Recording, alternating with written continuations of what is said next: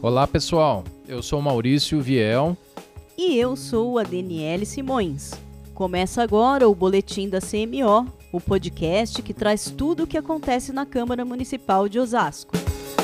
E na edição de hoje a gente começa uma série de dois episódios especiais com a retrospectiva 2019. Vamos abordar os fatos que marcaram o ano na Câmara. Um dos temas mais positivos foi o levantamento que o Tribunal de Contas do Estado de São Paulo fez e que coloca a Câmara de Osasco entre as mais baratas do Estado de São Paulo. Entre os 645 municípios, a Câmara de Osasco ocupa a posição de número 466, com custo anual de R$ 75,02 por habitante. A Câmara Municipal mais cara tem custo anual de 861 reais por habitante. O bom desempenho do Legislativo de Osasco reflete as políticas de austeridade da casa, como a não renovação de aluguel de veículos para vereadores, digitalização de processos de comunicações internas, além de processos de transparência na gestão.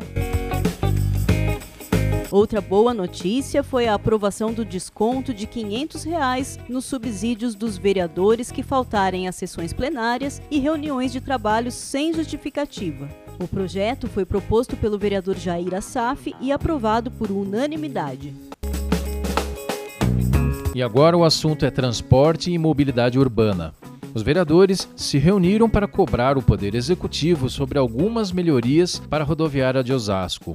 Um grupo de vereadores entregou um documento ao prefeito cobrando obras de modernização no local, que enfrenta problemas com a falta de estrutura e de segurança. O prefeito Rogério Lins reconheceu os problemas na rodoviária e se comprometeu a fazer obras emergenciais neste final de ano. Lins também se comprometeu a programar a construção de uma nova rodoviária para o ano que vem. Ainda na área de transporte e mobilidade urbana, os vereadores aprovaram o programa Bike Oss, que estimula ações para o uso da bicicleta como um modal de transporte mais barato e acessível. O programa Bike Oss já é lei na cidade e foi criado por iniciativa do vereador De Paula. Autorização para o uso de aplicativos de táxis e similares também é uma realidade em Osasco e foi aprovada no início do ano. A medida regulamenta o transporte por aplicativo em Osasco.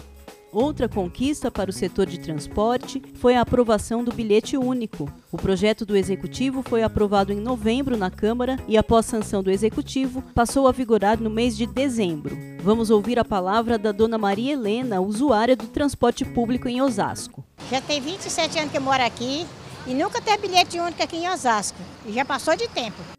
E agora vamos falar dos principais projetos que passaram pela Câmara na área da saúde. Os vereadores aprovaram e o executivo sancionou o projeto que autoriza a implantação de aplicativo de celular para marcação de consultas e exames na rede pública de saúde. A lei foi criada por iniciativa do vereador Jair Assaf e agora aguarda ser implantada. A ideia é facilitar o atendimento à população. Por tudo que nós estamos vivendo no mundo atual, não usar essa facilidade que nós temos de comunicação é, na área da saúde é perder tempo, porque não tenha dúvida que vai facilitar em muito a população da nossa cidade que necessita da saúde pública. Outra boa notícia na saúde foi a aprovação de crédito para a construção do novo hospital infantil. A unidade será construída no Jardim Piratininga e vai contar com 40 leitos e toda a infraestrutura de equipamentos para atendimento pediátrico. O programa de doação de cabelos, em benefício de pacientes com câncer, também já é realidade em Osasco. A proposta é encaminhada ao executivo pelo vereador Ricardo Silva por meio meio de indicação, foi transformada em projeto de lei, aprovada e depois sancionada.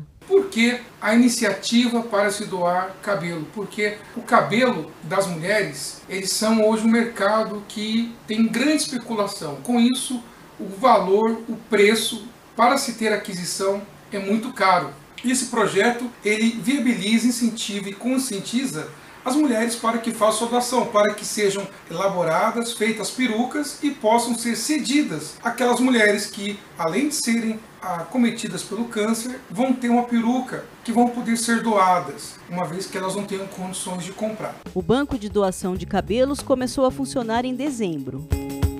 O último assunto de hoje é a educação, e a gente destaca a aprovação da criação de cargos efetivos a serem preenchidos por concurso público na área de desenvolvimento e apoio escolar. Os mil cargos aprovados vão ser fundamentais para a melhoria do atendimento à educação infantil e a viabilização do programa Mundo da Criança, que terá seis novas creches e duas unidades da FITO.